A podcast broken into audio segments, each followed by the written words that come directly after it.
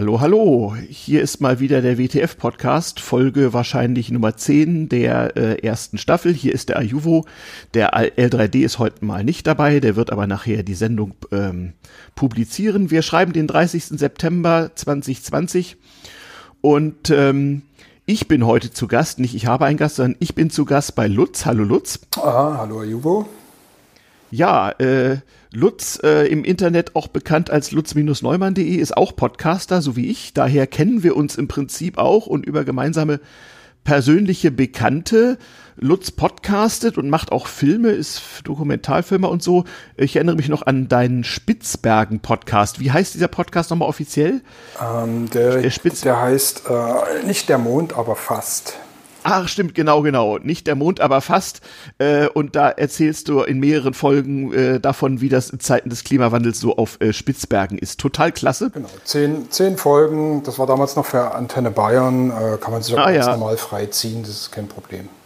Genau, ach, das ist schön, dass du da auch für sorgst, denn du, denn du lebst ja vom Filmen und vom Podcasten und so, ne? Du machst das richtig für Geld. Genau. Äh, mhm. Aktuell arbeite ich äh, intensiv für FIO, äh, komisches Kunstwort, also für Folio. FYEO, genau. was, was machen die? Genau, die, das ist im Prinzip an Pro7 angedockt. Das ist, wie viele das jetzt eben auch tun, ähm, so, so eine ja, äh, Paywall-Audioschiene, äh, die betrieben mhm. wird. Äh, ich würde es gar nicht so sehr als Podcast bezeichnen, sondern tatsächlich eher so ein bisschen als ein ja, schon so Radio-Feature. Also das, was man so vom, vom, mhm. vom Deutschlandfunk, Deutschlandradio kennt, also mhm. die ganzen freien mhm. Sachen, wird dann ein bisschen kommerzieller, ein bisschen größer, äh, mhm. ein bisschen dicker. Äh, ist im Prinzip so dieser Pro-7-Style, aber dann eben auf, mhm. dieser, auf die Audioschiene. Was jetzt nicht Schlechtes sein muss. Also die Sachen, die ich jetzt auch gerade aktuell bearbeite, da geht es zum Beispiel um das äh, Oktoberfest-Attentat, was sich ja vor wenigen Tagen im September. Zum 30. Mal gejährt hat. Zum 40. Mal. Äh, zum 40. Mal, ja. Genau. Ich kann mich tatsächlich noch ans Oktoberfest-Attentat erinnern. Ich war wenige Tage später in München und äh, sollte zum äh, Oktoberfest. Äh, interessanterweise im Rahmen einer äh, Jugendhilfemaßnahme der Kreisjugendpflege. Das hieß damals, dass man mit den 16-, 17-Jährigen mal amtlich saufen geht auf dem Oktoberfest. Das ist vielleicht nicht das Schlechteste. ja, genau. Aber da war gerade dieses Attentat und es hat uns sehr verstört. Ich weiß es noch. Ja. So alte Säcke sind wir. Ja, Lutz, also wie gesagt, mhm. äh, interessant, was du da erzählst, also auch die kommerziellen und das gute alte Privatfernsehen kommt jetzt auf die Idee, auch mal gutes Audio zu pro produzieren. Na, ich selber mache ja seit 2014 meinen damals TM-Podcast, den kennen ja recht viele. Der ist natürlich klein und frei und plattformfrei und so weiter geblieben und demgemäß auch nur mit wenigen tausend Hörern gesegnet, aber die sind mir treu und das ist ja auch ganz schön. Ja. Ja, und heute aber, heute aber äh, podcasten wir für die WTF, die Werkkooperative der Technikfreundinnen. Von der habe ich dir so ein bisschen erzählt und auch, dass wir gerade Geld einsammeln, so Crowdfunding-artig unter unseren Gründungsmitgliedern, aber auch anderen Interessierten da draußen.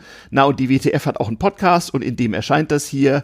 Und weil nicht immer dieselben podcasten sollen und vor allem, weil mal jemand äh, ja, so, weil ich mal bei jemandem podcasten soll und nicht immer hier den Podcaster-Hut aufhaben, habe ich dich mal gefragt, weil du das kannst und überhaupt so und weil du nicht viel von der WTF weißt, aber schon recht viel von mir, dass wir einfach mal eine Stunde, ja, Laber-Podcast in guter alter Fasson machen und einfach mal äh, bisschen erzählen, wie es eigentlich äh, dazu kam, wie ich dazu kam, was das Ganze soll.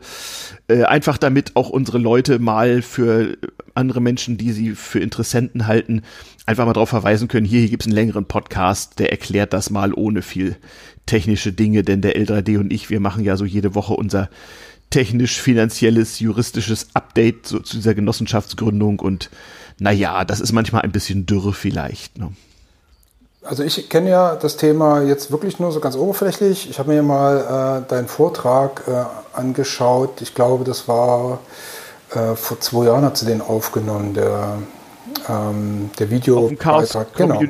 Auf dem Chaos Communication Kongress. Genau, da habt ihr das ja schon mal so ein bisschen umrissen und wie der Stand der Dinge mm. war. Damals ja noch relativ am Anfang, aber ähm, mm. so richtig am Anfang war es ja schon damals nicht mehr. Deswegen würde es mich jetzt mal wirklich brennend interessieren, wie du überhaupt auf so eine Idee gekommen bist, so eine Genossenschaft äh, ins Leben zu rufen, was ja diese Wehrkooperative der Technikfreundin am Ende sein soll ja. dann. Ne? Ja, ja, ja, Also das würde mich wirklich mal interessieren, wie kommt man da drauf und äh, wie lange mhm. gärt das da schon in dir drin? Weil also 2018 mhm. war es ja schon auch schon ein mhm. Stück vorangeschritten. Ne? Ja, ja, ja, ja. Na, wie alle so Dinge in, äh, in unseren Techniker- und Chaoskreisen dauern Sachen manchmal ein bisschen länger. In der Tat, äh, der CCC, der Chaos Computer Club, macht ja jedes Jahr so einen Kongress und mehrere andere Veranstaltungen. Und es gibt auch ein Mediaportal, das kann ich generell mal allen empfehlen, die sich für Computer und ähnliches interessieren und für Technik, Kultur und Gesellschaft, wie wir heute sagen. Das heißt media.ccc.de. Und der Arbeitstitel meines kleinen Projektes war jahrelang Hacker-EG. Also Hacker wie der Hacker und dann EG für eingetragene Genossenschaft. Wenn man das in die Suchfunktion da eingibt, dann kommt man auf vier oder fünf Vorträge, die ich immer mal wieder gehalten habe. Den größten, den hast du dir angeguckt, mhm. der war wahrscheinlich von 2018, also vom, äh, lass mich rechnen, 35. Chaos Communication Kongress in Leipzig. Genau, ähm, also die ersten Schatten diesbezüglich sind so auf mich gefallen. Das muss gewesen sein, so vor circa vier, fünf Jahren ungefähr. Und zwar ist das ja nun so, dass ich nicht nur schon ein etwas älteres Semester bin, sondern in Chaos- und ITler-Kreisen ist auch bei manchen bekannt, dass ich von Haus aus BWLer bin. Ich bin tatsächlich Diplomkaufmann. Ich habe auch noch einen ausländischen Hochschulabschluss, aber ich bin gelernter BWLer und äh, davor noch gelernter Bankkaufmann, als das noch für sich eine Qualifikation war. Ich habe mal an der Hamburger Börse gearbeitet, als das noch so richtig physisch mit Rumbrüllen war und so. Äh, ja, ja, lange, lange Zeit. Und in der Zeit hatte ich dann auch so meinen ersten Computer und da sind so die ersten Schatten des Chaos auf mich gefallen. Ich ging nämlich in Hamburg zur Berufsschule in derselben Straße, wo damals das Domizil des Chaos Computer Clubs war, der sich so gerade gründete, so Mitte der 80er. Und so kam das halt irgendwie zusammen. Naja, also auf jeden Fall so vor fünf Jahren. Da war mal wieder akut die Phase, wo so diverse Nerds mich immer mal wieder fragten, wie denn so dies und jenes sei mit dem äh, Finanzamt und der mhm. äh, doppelten Buchführung und äh, überhaupt so und wie man sich zu dieser Mehrwertsteuer anmelde und was nicht alles. Naja, das habe ich auch immer so brav gemacht und bei manchen musste ich auch sagen, Alter, besorg dir dringend einen Steuerberater, du bist ja hier mit einem Bein im Knast so drei Jahre deine Einkünfte nicht erklärt und so. Mhm. Haben sie dann auch brav gemacht. Manchmal habe ich ja auch einen Kumpel gefragt, ob er ihnen mal äh, helfen kann. Solange da genügend Geld übergeblieben ist, ist das ja auch alles kein Problem gewesen. Ähm, aber ich habe damals immer schon gedacht, es gibt so viele Nerds, die so nebenbei, neben ihrem Dayjob im Evil Empire oder anderswo, ihrem Angestelltenjob, irgendwie nützliche Dinge tun, irgendwo eine Website hosten, einen Server betreuen, was weiß ich was. Und die eigentlich dafür auch Geld kriegen müssten, ähm, aber das nicht so richtig können, weil für ein, zwei Rechnungen im Jahr eine Firma gründen, da machst du dich ja unglücklich in Deutschland. Also äh, selbst wenn du die kleinste Freiberufler-Existenz anfängst, dich beim Finanzamt anmeldest, äh, es ist nicht schön und es lohnt sich halt für ein oder 2000 Euro im Jahr nun wirklich überhaupt nicht oder für noch weniger. Na und dann weißt du ja, ich bin Podcaster, ich hatte auch immer so das Problem, ich habe nun Gott sei Dank, obwohl ich Frührentner bin, genügend Rente, um nun meine Hörer nicht um Geld angehen zu müssen, obwohl ich manchmal schon für so Reisen, die ich gerne gemacht hätte, hätte ich schon geil gefunden, wenn meine Hörer mir ein bisschen Geld in den Hut hätten schmeißen können. Mhm. Aber auch da wieder, weißt du, so als Rentner, äh, nur für so einen kleinen Podcast, wo die Leute dir vielleicht einen Huni im Monat, wenn es gut geht, äh, überweisen, weil sie deinen Podcast gut finden, da meldest du doch kein Gewerbe an. Das hätte ich nämlich sonst müssen. Und da habe ich ausgedacht, man bräuchte eigentlich so eine Firma. Und da habe ich erst an einen Verein gedacht, aber Vereine sind da auch nicht so richtig für gemacht. Und es gibt auch auf die Dauer Ärger. Also ähm, habe ich gedacht, eigentlich müsste man so eine Firma gründen, wo alle Nerds so mit ihren Nebenbei-Projekten einfach äh, äh, angestellt werden oder äh, einen Zeitvertrag für eine Woche kriegen, so dachte ich damals noch. Und äh, dann eben ihren Scheiß da abfeiern, die Firma schreibt die Rechnung, die kriegen ihren Lohn und ja, dann haben sie zwar Steuern, Sozialabgaben und so gezahlt, aber das soll man ja auch und dafür keinerlei Hassel. Mhm. Ja, und das, das ging dann so eine Weile hin und her und ich glaube, das, das älteste erhaltene Dokument ist von 2016 ein Kurzvortrag bei den Datenspuren, datenspuren.de, das ist die jährliche Veranstaltung des Chaos Computer Club Dresden. Da habe ich zum ersten Mal erzählt, warum gründen wir nicht eigentlich eine Genossenschaft. Okay. Mhm. Aber das ruft natürlich gleich bei mir die Frage auf und mhm. hast du nochmal damals TM, ne? Äh, wie es genau, kam, ja, ja. Äh, dass es kam, dass es, es kam, dass es kam, so, das ist, wie es ist, genau, ich, ja. Mhm. und ehe wir da jetzt mal tiefer in die Aktualität reingehen, wäre es wirklich mhm. ganz gut, mal einen Abriss zu machen, was eigentlich Genossenschaften sind. Also, weil ähm, mhm. ich habe so, also Genossenschaften laufen mir täglich quasi einmal über den Weg oder ich laufe denen über den Weg. Und zwar, wenn ich hier vorne Weihnachtsstraße ähm, vorbeigehe, da steht irgend, an irgendeinem Haus irgendeine Wohngenossenschaft dran. So, ne? Mhm. Und ähm, das ist das, wo es mir am meisten quasi auffällt, wenn es so um Wohnen geht, dass es da doch recht viele Genossenschaften gibt. Ich weiß jetzt nicht, inwiefern du da äh, äh, Bescheid willst, ich vermute schon, aber vielleicht kannst du so einen kurzen Abriss geben, wie Genossenschaften entstanden sind und vor allen Dingen wann. Das wäre, glaube ich, ganz interessant, um einfach mal ja. zu horchen, wie das mhm. sich so entwickelt hat. Uh, absolut, das mache ich gerne. Ich bin ja Geschichtspodcaster. Es gibt übrigens auch schöne Geschichtspodcasts über die Anfänge der Genossenschaft. Es gibt auch einen genossenschaftlichen Gründungsmythos, der ist aus England. Das sind, glaube ich, die ehrlichen Pioniere von Watchdale. Kann man mal äh, googeln. Mhm. Ähm, in Deutschland laufen einem Genossenschaften ja heutzutage eigentlich so in drei Schrägstrich vier Variationen über den Weg. Also einmal, wie du schon sagst, viele Leute wohnen bei einer Genossenschaft, mhm. also Wohnungsgenossenschaft, was weiß ich, Klein-Kleckersdorf EG. Das heißt also, irgendwann haben sich mal Leute zusammengetan, haben Geld in den Hut geworfen, äh, haben, haben ein Mietshaus gebaut, natürlich überwiegend auf Hypothek. Die Genossenschaft hat diese Hypothek abbezahlt und sie sind alle Mieter ihrer Genossenschaft. Das kennen viele. Viele kennen auch die Volks- oder Raiffeisenbank, das sind auch Genossenschaften. Mhm. Volksbank Raiffeisenbank, da sieht man noch, dass das in Deutschland so ganz, ganz früher mal so zwei parallele Entwicklungen gab. Nämlich einmal auf dem Lande die Raiffeisenbewegung, also den Herrn Raiffeisen, Friedrich Wilhelm Raiffeisen, den gab's wirklich so in den 1840ern. Der mhm. hat also so die armen Bauern äh, organisiert, damit die sich gegenseitig helfen und Saatgut verteilen und Erntekredite geben, weil so ein kleiner, zwar äh, nicht mehr Leibeigener, aber sonst eben armer Bauer, der hatte ja keine, keinen Zugang zu einer Bank oder so. Also Bank war damals was für reiche Leute und für die beginnende, beginnende Industrialisierung. Und da gab es noch einen anderen, äh, einen Menschen namens Schulze, äh, allgemein bekannt als Schulze-Delitz. Das ist eine Stadt in Sachsen, mhm. wo auch heute noch ein Denkmal für den Typen steht. Und dieser Schulze-Delitz, der hat dasselbe gemacht, aber für arme Handwerker. Also Handwerker hatten damals auch nur ganz schlecht Zugang zu Kredit und wenn zu Wucherzinsen, ne, da gab es den Wucherer, ne, der dann halt äh, die armen Handwerker auspresste, wenn die irgendwie, wenn der Schuhmacher Leder kaufen musste oder so, dann war der halt arm dran. Und dann haben sich die Schuhmacher zum Beispiel zusammengeschlossen zur Schuhmacher Einkaufsgenossenschaft und haben halt gemeinsam si sich gegenseitig Kredit gegeben und sie haben äh, gemeinsam Leder eingekauft. Und alle beiden stellten irgendwann fest, eigentlich müsste man auch eine Bank gründen und so kam es dann zu den Volksbanken und den Raiffeisenbanken. Manchmal hießen sie früher auch noch Spar- und Darlehenskassen mhm. so. Und da haben dann wirklich so die örtlichen Bauern und Gewerbetreibenden eine kleine Bank gegründet und haben mit allem, was sie hatten, für die Schulden dieser Bank gehaftet. Das war also richtig krass so. Ja, also das hat, musst du dir also vorstellen, in so einem Dorf, alle, die irgendwie ein bisschen was machen, ähm, sowieso haben da alle ihr Konto und äh, die, denen die Banken gehören, also die Mitglieder der Genossenschaft wie heute, äh, da war es damals noch so, dass jeder Genosse, jedes Mitglied mit allem, was er hatte, für die Schulden seiner Genossenschaft gehaftet hat. Heute ist das nicht mehr so. Heute zeichnest du einen Anteil über, was ich, 500 Euro und mit denen bist du halt ab, zur Not am Verlust beteiligt und ansonsten äh, bist, bist, du raus. Ne?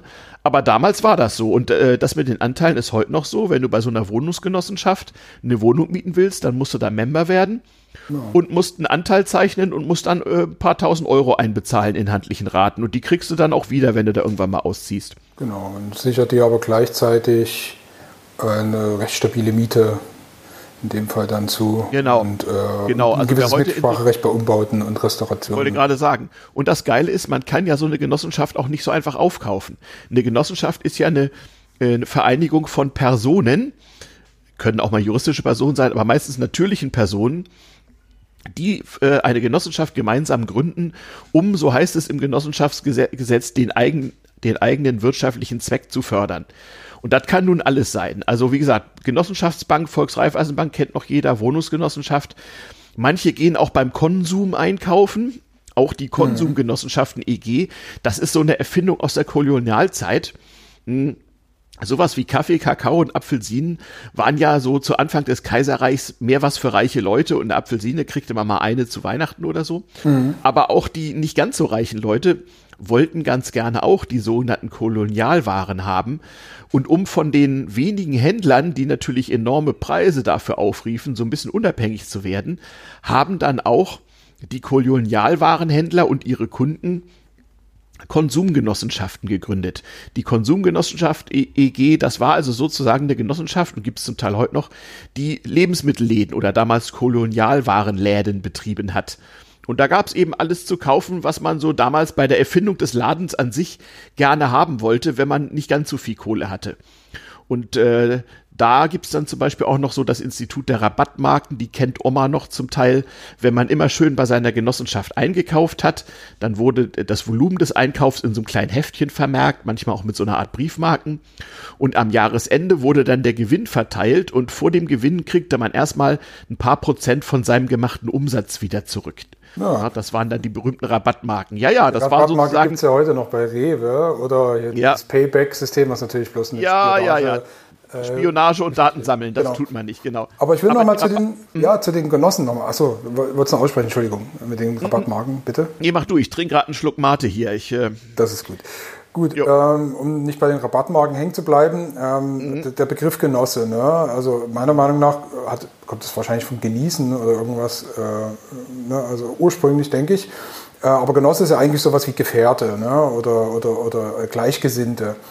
Ähm, und wenn man das Genießen mal noch mit so mit dazu nimmt, äh, was genießen denn Genossen in einer Genossenschaft? Sind das maßgeblich ja. Vorteile oder ist es auch Verantwortung? Also also von der, äh, von der Wortbedeutung gibt es tatsächlich das alte Wort des Niesens, das kennt man noch so mhm. im Immobilien- und Grundbuchrecht, da gibt es noch den Niesbrauch, nicht? Wenn man jemandem den Niesbrauch an einer Sache einräumt, dann darf er sie benutzen, ohne dass sie sein Eigentum ist. Ähm, und, und Nutzen daraus ziehen, etwa ein Niesbrauch an einem Haus oder so etwas mhm. gibt es. Ähm, und in der Tat, ja, aus diesem Niesen kommt sowohl das Genießen, man hat irgendwelche Vorteile, aber auch die Genossen, mit denen man zusammen äh, einen Nutzen hat. Das ist eigentlich das Interessante dabei. Also eine, eine, eine, eine Nutzungs- oder eine nützliche Gemeinschaft sozusagen. Genosse ist dann ja später so politisch links konnotiert worden, weil halt die ganzen Arbeitervereine und so mhm nannten halt ihre Mitglieder auch Genossen, aber ursprünglich ist Genosse kein irgendwie politisch oder gar links irgendwie be, äh, äh, konnotiertes Wort, ja. Ähm, das kam erst später, aber in der Tat, äh, in Deutschland hat man im Genossenschaftsgesetz von Anfang an von Mitgliedern gesprochen. So um die um 1890 waren die Genossenschaften so stark und so bedeutend, dass der Deutsche Reichstag sagte, wir brauchen jetzt mal ein Genossenschaftsgesetz, um das mal alles zu regeln. Und da wurde dann schon von Mitgliedern gesprochen, genau wie im Verein. Denn an sich ist eine Genossenschaft ja so ein, so ein Twitter aus einem Verein und einer Aktiengesellschaft sozusagen. Mhm. Äh, ne, nur, dass eben äh, äh, bei der Genossenschaft jedes Mitglied eine Stimme hat. Es geht nicht danach, wie viel Geld man in dem Laden hat. Und eine Genossenschaft ist, ist auch nicht in erster Linie dafür da, Dividende zu erwirtschaften, auch wenn sie das selbstverständlich tun kann, sondern sie soll vor allem ihre Mitglieder fördern. Da spricht man also von Mitgliedern oder wie Neudeutsch in der IT reden wir auch häufig von Membern. Manchmal schreiben wir auch an unsere Leute bei der WTF-EG, äh, äh, liebe Genossen, das darf man machen, ja, das ist dann so ein bisschen, so, so, so ein bisschen kokettieren mit, mit guter alter Zeit und man kann dann ja auch hervorragend irgendwelche alte Ostpropaganda oder sonst wie urheberrechtsunschädlich benutzen. Genau. Ähm, so, so, so mit einem Augenzwinkern. Aber äh, lange Jahre war das also mit Genosse gar nicht so lustig, denn man darf nicht vergessen, zu den Zeiten als äh, das linke politische Lager so weltweit wirklich schlecht beleumundet war, äh, dank der Tätigkeit von Leuten wie Josef Stalin und der Sowjetunion, ähm, war, das also mit Genosse gar nicht so geil, äh, wenn du also in der Kneipe irgendwie äh, im Ruhrgebiet, was weiß ich, wo an sich alle Leute SPD wählten, so in 60er Jahren zu einem Genosse gesagt hast, dann konnte es gut gehen, wenn, ähm, wenn beide Sozialdemokraten waren. Du konntest aber auch direkt ein paar aufs Maul kriegen, wenn einer gerade aus der Ostzone, wie das damals hieß, abgehauen war und das Wort Genosse nicht mehr hören konnte. Na klar, ist eine rote Flagge. Äh, ja, so ist das so ein bisschen, so, so ein bisschen bis heute. Na, also äh, jedenfalls gab es in Deutschland lange, lange Zeit, bis nach dem Zweiten Weltkrieg, gab es diese Genossenschaften immer so zweigleisig. So ländlich, das waren so die Raiffeisenleute und städtisch, das waren die Schulze-Deditsch-Leute. Auf dem Land hieß die Genossenschaftsbank Raiffeisenbank, in der Stadt hieß sie Volksbank. Ja, und irgendwann so zwischen 1950 und 1975 wurde das schrittweise denn so abgeschafft wegen Blödsinns. Weil mhm. was soll man mit so einer Doppelstruktur, ne? Klar. Im Business-to-Business-Bereich gibt's Genossenschaften ganz, ganz viele. Die sieht man als Konsument nur nicht. Also Business-to-Consumer, wie gesagt, Wohnungsgenossenschaft, Genossenschaftsbank, Konsum, das kennt man noch so. Aber äh, Firmen sind häufig Mitglieder bei Genossenschaften. Also es gibt dann sowas wie Dachdecker-Einkaufsgenossenschaft. Da sind halt die ganzen dachdeckenden Handwerker drin und die kaufen halt gemeinsam Dachziegel, weil sie die dann billiger kriegen. Eigentlich easy. Oder es gibt auch Maler-Einkaufsgenossenschaften und whatnot. Es gibt auch manche Baumarktketten, die haben ihren Ursprung in so ja, Genossenschaften für Baumärkte, als die noch nicht so hießen. Also das ist eine, eine Riesengeschichte. Jeder kennt vielleicht auch so vom Weintrinken die Winzergenossenschaft sowieso, ne? Wo dann die Winzer halt eben ihren Most hinbringen und dann wird daraus Wein gemacht und er wird abgefüllt und im genossenschaftseigenen Laden verkauft. Das ist auch so ein Ding. Genau, das so verstecken sich auch so Genossenschaften zum Teil in solchen Sachen wie äh, ja, solchen äh, Einkaufsgenossenschaften, so aus den Biomärkten oder so, ne, was jetzt natürlich dadurch, dass die, mhm. die, die, das Bio so sehr der Allgemeinheit angekommen ist, jetzt nicht mehr ganz so, so wichtig ist. Aber da kriegt man dann meistens auch vergünstigte Preise, weil man ja irgendwie mhm. Teil dieser Genossenschaft genau, ist. Ne? Genau, da, da gibt es immer mal so Ketten, das stimmt. Bei, ich kaufe auch bei so einer ein um die Ecke und wenn man da Mitglied ist, dann kriegt man tatsächlich etwas billigere Preise, das stimmt. Ähm, das wäre ja ein Vorteil für die Genossen, wenn man äh, ein Genosse ja, eine Genossenschaft genau, ist. Äh, genau. Die, ja, genau. Genau, diese Gen Entschuldigung. Mhm. Ja, du, lass, ins Wort fallen ist doch lustig. Also, äh, das ist Vor- und Nachteil des Remote-Podcastens. Aber du bist ja hier, also ich bin ja bei dir zu Gast, also du bestimmst die Show hier. Danke. Nee, ja, das ist wirklich das Ding, wenn man sich nicht sieht. Jetzt in dem Fall sehen wir uns nicht. Also manchmal hat man ja noch irgendwie einen Videochat mitlaufen, aber wir sehen uns jetzt in dem Fall ja gerade nicht.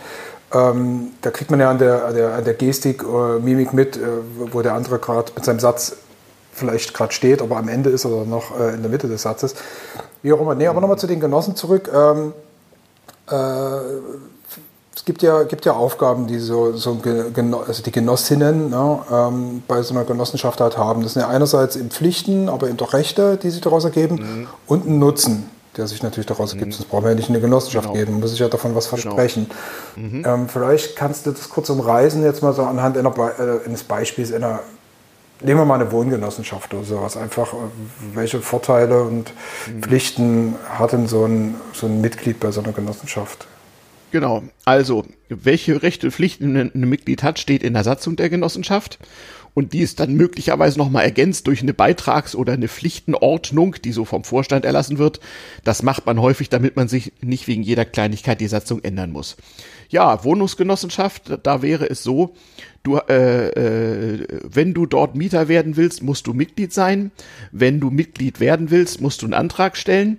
Die Genossenschaft kann dich aufnehmen, muss sie aber nicht. Also was weiß ich was, wenn du irgendwie, keine Ahnung, Vorstrafen hast, äh, äh, die man nicht so gerne im Mietshaus sieht oder so, mhm. oder wenn du, wenn du irgendwie, keine Ahnung, schlechte Zahlungsmoral oder so, da kann es schon sein, dass der Vorstand sagt, nö, du hier nicht. Äh, oder es gibt auch Wohnungsbaugenossenschaften, die haben vielleicht eine besondere Sozialpolitik, die sagen, wir sind vor allem für Behinderte da oder äh, irgendwas. Und wenn man diese Kriterien nicht erfüllt, dann wird man zwar nicht rausgeschmissen, aber man muss vielleicht auf der Warteliste länger warten. Also, mhm. wenn man dann also angenommen ist als Mitglied, dann ist bei der Wohnungsgenossenschaft die Pflicht im Wesentlichen die, äh, die übereignete Wohnung, die, in der man dann zur Miete wohnt, ordentlich zu behandeln und außerdem den sogenannten Anteil zu bezahlen auf jedem Anteil, jeder Anteil lautet auf ein sogenanntes Geschäftsguthaben. Das ist eine gewisse Menge Geld, die man der Genossenschaft als Eigenkapital zur Verfügung stellen muss. Ich glaube, mein Bruder, der wohnt auch in einer Genossenschaftswohnung und in, mhm. Dresden. Mhm. Und ich glaube, der hat 6000 Euro bezahlt. Ja, das sind meistens einmal, aber so verteilt irgendwie. Ja, genau, genau. Also die Miete ist meistens ein bisschen günstiger als, als auf dem freien Wohnungsmarkt. Ja, das ist dann der ja. Vorteil. Ja. Und äh, man kann auch nicht so leicht rausgeschmissen werden und die, die Wohnungsgenossenschaft kann auch nicht aufgekauft werden gegen den Willen der Mitglieder. Ne? Also äh, jeder hat eine Stimme. Äh, das heißt, man ist auch sicher vor Spekulanten und so. Und die paar tausend Euro, ja, die braucht die Genossenschaft natürlich, äh, um, da, um da zu wirtschaften. Und die, die Häuser müssen ja auch äh, bezahlt werden. Viele Wohnungsgenossenschaften, nachdem sie gegründet sind, haben ja erstmal einen Berg voll Schulden. Denn natürlich können sich nicht 50 Mieter zusammentun und mal eben einen 50 Wohnungen Block mal so finanzieren, sondern die die finanzieren vielleicht zehn Prozent davon und der Rest muss dann abbezahlt werden. Ja, und diese, diese paar tausend Euro, da steht in der Satzung, wie hoch der ist und wie viele man kaufen kann oder soll oder muss, das ist auch verschieden, die zahlt man dann meistens in bequemen Raten ab. Also wenn es dann heißt, okay, Genosse, hier, äh, hier hast du deine Wohnung, die kostet 400 Euro Miete und du musst hier 4000 Euro Genossenschaftsanteil zahlen, äh, dann wird das meistens in 40 bequemen Raten zu 100 Euro einfach noch abbezahlt. Und äh, das ist ein ganz, ganz nettes Ersparnis. Man, manche Genossenschaften zahlen Dividende, wenn sie Gewinn gemacht haben. Meistens aber werden Gewinne in die Rücklage gelegt und dann später zum Renovieren der Häuser und so benutzt. Also man kriegt da meistens gar keine Dividende oder wenn nur so eine ganz kleine. Früher gab es manchmal Genossenschaften, als es noch nennenswerte Zinsen auf Sparbücher gab, dann hast du so zwei Prozent Dividende gekriegt oder so. Einmal im Jahr gibt es eine Generalversammlung oder eine Vertreterversammlung. Also große Genossenschaften haben dann meist so eine Art Mitgliederparlament, weil das sonst unübersichtlich wird. Wohnungsgenossenschaft gibt es meistens eine Vertreterversammlung. Die haben dann so ein Büro, da kannst du einmal im Jahr hingehen oder alle fünf Jahre ganz verschieden und kannst so deinen persönlichen Vertreter wählen. Äh, da herrscht meistens nicht sehr viel Demokratie, sondern das sind dann so ein paar alte Opas, die schon immer da wohnen oder so. Mhm. Und die bestellen dann einen Vorstand und der verwaltet die ganze Sache und es gibt einen Aufsichtsrat, der beaufsichtigt ist und naja. Äh, also ist ein bisschen unterschiedlich, aber so eine Wohnungsbaugenossenschaft, wenn sie erstmal 20, 30 Jahre besteht, ist eine sehr solide Einrichtung. Und wie gesagt, äh, die, das Eigenkapital, wenn man mal nicht mehr da wohnt, dann kann man seinen Austritt erklären und dann muss man erstmal die nächste Bilanz abwarten. Und so ein Jahr später oder so kriegt man dann seine Kohle auch wieder. Das ist also auch ein bisschen so ein Sparverein, hat man sich auch gedacht. Also mhm. früher war auch, auch so das Modell, so der junge Arbeiter, der geht in die Genossenschaft und, und geht äh, und zahlt da seinen Anteil so langsam ein und wohnt zur Miete. Und äh, wenn er dann nach zehn Jahren da auszieht, dann war der Genossenschaftsanteil dieses Guthaben auch so ein bisschen der, der Grundstück für den Bau des eigenen Hauses so. Ne? Das Kleine kam damals. Genau. Ja, das kam dann da einigermaßen äh, äh, gut hin, nicht? Äh, ja, so war das damals. Schön. Du hast ja schon mal gesagt, so eine Genossenschaft bietet so eine gewisse äh, Struktur und auch so eine, mhm. so, eine, so eine, gleichförmige Sicherheit in gewisser Weise, auch an einer Zeit, wo ja alles total schnell sich verändert. Das klingt jetzt so, so mhm. alt, alt, altermäßig, ja, so, aber, aber es ist einfach Fakt. Ja. Das ändert sich ja. mal alles jeden Tag, ob das jetzt, äh, mhm. wie wir das dieses Jahr gesehen haben, mit, mit sehr großen Veränderungen einhergeht oder mit etwas kleineren. Ähm, Nochmal, um das abzuschließen mit der quasi Genossenschaft im Allgemeinen, ist für mich nochmal so eine Frage, wie schützt denn sich eine Genossenschaft so gegen Missbrauch und schlechten Geschmack, den wir ja alltäglich hier in der äh, Geschäftswelt halt irgendwie haben? Wie, wie kann sie sich da immun dagegen machen oder zumindest äh, wenig angreifbar und wird dann nicht zu einer Geldanlage oder zu einem Spekulationsobjekt? Wie schafft die das? Was sind da die Grundfesten? Ja, also in der Tat, Genossenschaften haben ja alle Gesellschaftssysteme überlebt, ob nun Kaiserreich, Weimarer Republik, Adolf, DDR, Alt-BRD, hat ja, hat ja alles nicht dran geändert, gab es irgendwie immer. Ähm, wie schützt man sich? Naja, einmal dadurch, dass es halt äh, äh, ein, eine Vereinigung von relativ vielen natürlichen Personen ist, äh, die jeder eine Stimme haben, egal wie viel Geld sie einbezahlt haben. Das heißt, das ist schon mal relativ schwierig, in so einer Genossenschaft eine Mehrheit für irgendeinen Umsturz zusammenzukriegen, sozusagen. Ähm, das andere ist, äh, es darf ja nur der Mitglied werden, wo die Genossenschaft das auch genehmigt. Wie in jedem Verein guckt der Vorstand, ob einer Mitglied werden darf oder nicht. Und wenn einer was, was ich was, keine Ahnung, stadtbekannter Nazi ist, ja, dann muss man ihn ja nicht aufnehmen. Mhm. Ähm, dann äh, natürlich gibt es in der, äh, wie überall auch so auch in der Genossenschaft gibt es natürlich auch mal Ärger und Meinungsverschiedenheiten über Geld und natürlich gibt es auch Kriminalität.